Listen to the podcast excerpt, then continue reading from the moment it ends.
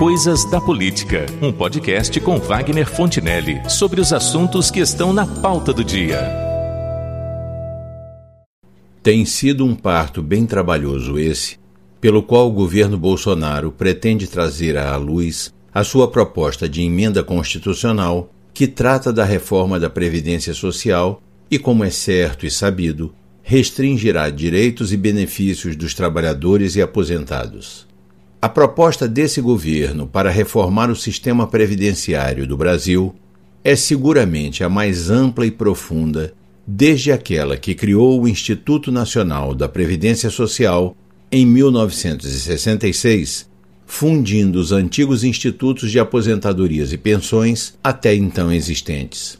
Mas não foi a única. De lá para cá ocorreram várias outras reformas ou tentativas de reformar a Previdência em praticamente todos os governos após o regime militar de 1964. Em 1998, com Fernando Henrique Cardoso. Em 2003, com o Lula. Em 2015, com a Dilma. O Temer, bem que tentou em 2017, mas desgastado politicamente e abandonado pela base de apoio do governo no Congresso, não conseguiu emplacar uma nova reforma da Previdência Social.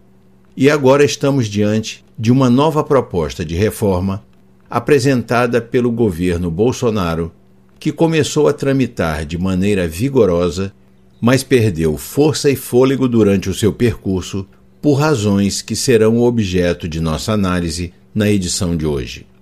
O Brasil não é o primeiro e nem o único país do mundo que caminha nessa direção. Mais de 50 países já fizeram esse tipo de reforma sendo que seis deles, Alemanha, França, Grécia, Suécia, Japão e Chile, operaram modificações profundas e radicais em sua previdência. Em nenhum deles o processo foi tranquilo ou pacífico, porque o preço que as sociedades pagam por isso não é barato. Mas a questão fundamental é: por que tantas reformas estão ocorrendo pelo mundo afora no sistema previdenciário? A explicação mais direta e simples é que a distribuição da população mundial por faixa etária está se invertendo na maior parte dos países. E a parcela da população com idade mais avançada e de aposentados é cada vez mais numerosa do que a de jovens. Em princípio, isso subverte a ordem dos que bancam a Previdência e dos que são bancados por ela. Mas não é apenas isso. Especificamente no Brasil, há um problema adicional.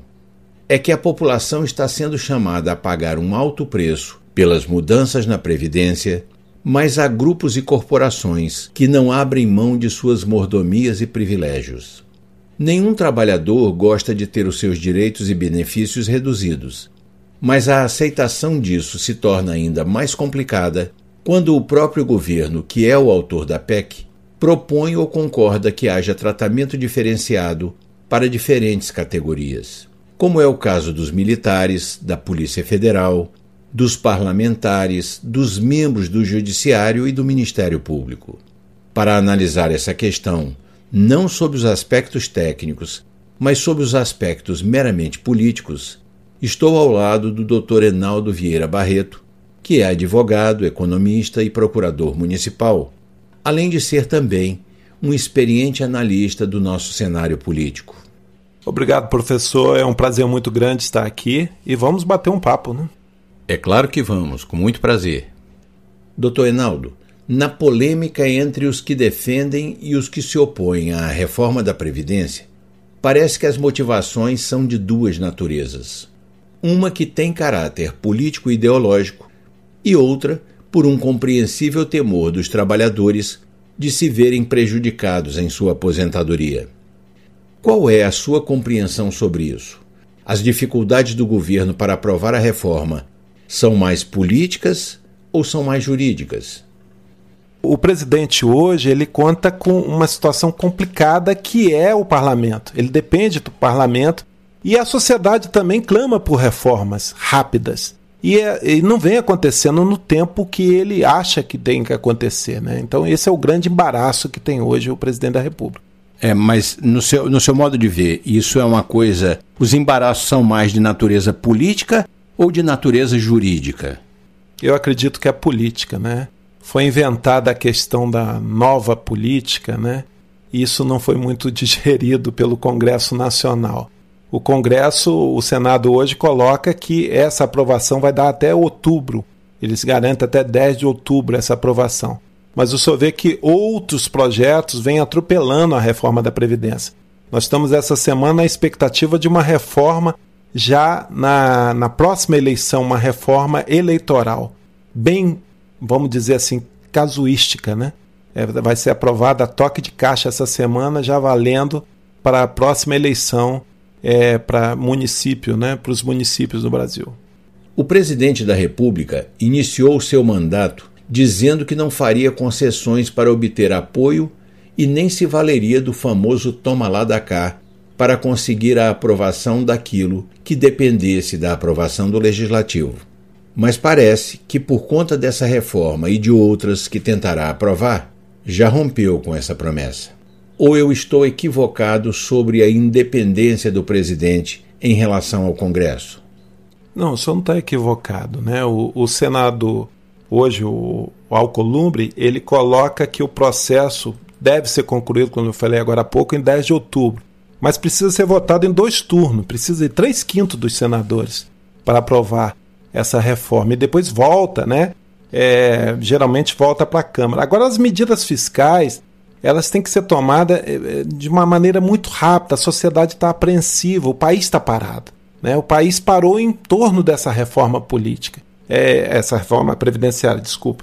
E, e, essa reforma não acontece. E as outras reformas também, a reforma tributária, a reforma política, ela tem que acontecer. As medidas é, de segurança, né, as medidas que foram colocadas é, pelo Moro também, que está engavetado também, tá tudo, tá tudo começa a, a haver uma complexidade é, no andamento dessas reformas e a sociedade é, hoje aguarda isso com ansiedade. Os investidores, de um modo geral, estão tendo essa necessidade de ver é, essas reformas acontecerem num curto espaço de tempo. A aprovação dessa PEC da Previdência está demandando muito mais tempo do que inicialmente previram e anunciaram o presidente Bolsonaro e o ministro Paulo Guedes. Sob sua análise, essa demora está mais associada às barganhas que o governo tem precisado fazer com os parlamentares para aprová-la? Ou é um indício de que o projeto dessa reforma está sendo desfigurado e corrompido de sua versão original? Analisa comigo, professor. A proposta inicial encaminhada pelo governo acabava com o plano de seguridade social dos congressistas. É, isso permitiu que os políticos se aposentavam com um salário integral de R$ 33.600. Né? Então isso foi tirado logo de início. Depois houve um outro embate, que é a questão do sistema dos militares, que não estava na Constituição. É, não entrou na reforma Previdência. Outro fato também que chama a atenção da gente foi a questão do Estado e dos municípios, que ficaram numa PEC separada e não entraram também dentro do, do pacote da reforma é, previdenciária. Enfim, todo o projeto inicial, como o senhor bem colocou aí, está sendo desfigurado. E para concluir, eu quero ouvir a sua opinião sobre o seguinte aspecto. Como a aprovação da reforma da Previdência está demorando muito mais do que o previsto pela equipe econômica e ainda tramita, o governo se antecipou e também já encaminhou ao Congresso o seu prometido projeto de reforma tributária. Negociar com o legislativo ao mesmo tempo a aprovação de duas reformas dessa grandeza não pode ter sido um erro de estratégia do governo? Acredito que sim, professor. A, a questão da reforma previdenciária ela é de suma importância para manter a saúde das contas públicas, né? um equilíbrio que o, o governo está buscando mas é, essa questão de, de atropelar com outros projetos, como a própria reforma tributária, sem antes ter sido aprovada a reforma previdenciária, ela causa um impacto e a sociedade, é, como o, o próprio Rodrigo Maia colocou, se não for aprovada a previdenciária primeiro, não adianta, o sistema vai quebrar. Então não adianta a sociedade é, ter essa pressa, os investidores terem essa pressa, se a, a questão não for feita por ordem. Eu acho que, por ordem, primeiro é a previdenciária, que tem que ser aprovada o mais rápido possível, e logo em seguida as outras reformas, a reforma tributária, a reforma política. E, enfim, é, essas reformas para voltar as contas públicas a terem um equilíbrio necessário. né, que hoje não vem acontecendo. Muito obrigado, doutor Enaldo, por sua participação nesta conversa e pelos esclarecimentos que prestou sobre o assunto desta pauta. Eu que agradeço, professor, e fico aguardando com ansiedade uma próxima oportunidade. Existem três fatos que, por certo, têm dificultado a aprovação dessa reforma que o governo Bolsonaro tenta finalizar desde o início de sua gestão. O fato de que algumas categorias e grupos de pressão não querem abdicar de nenhuma vantagem ou privilégio, muitas vezes exorbitantes, como é o caso dos parlamentares, magistrados e membros do Ministério Público. O fato de que a classe política, rainha das benesses e mordomias pagas pelos contribuintes, está vendendo caro e com as ressalvas de interesse próprio o seu voto e apoio para a aprovação do legislativo. E o fato de que o próprio governo tem protegido determinadas categorias como os policiais federais e os militares das Forças Armadas, favorecidos com uma PEC paralela para escaparem à regra dura que alcançará os demais trabalhadores públicos e privados.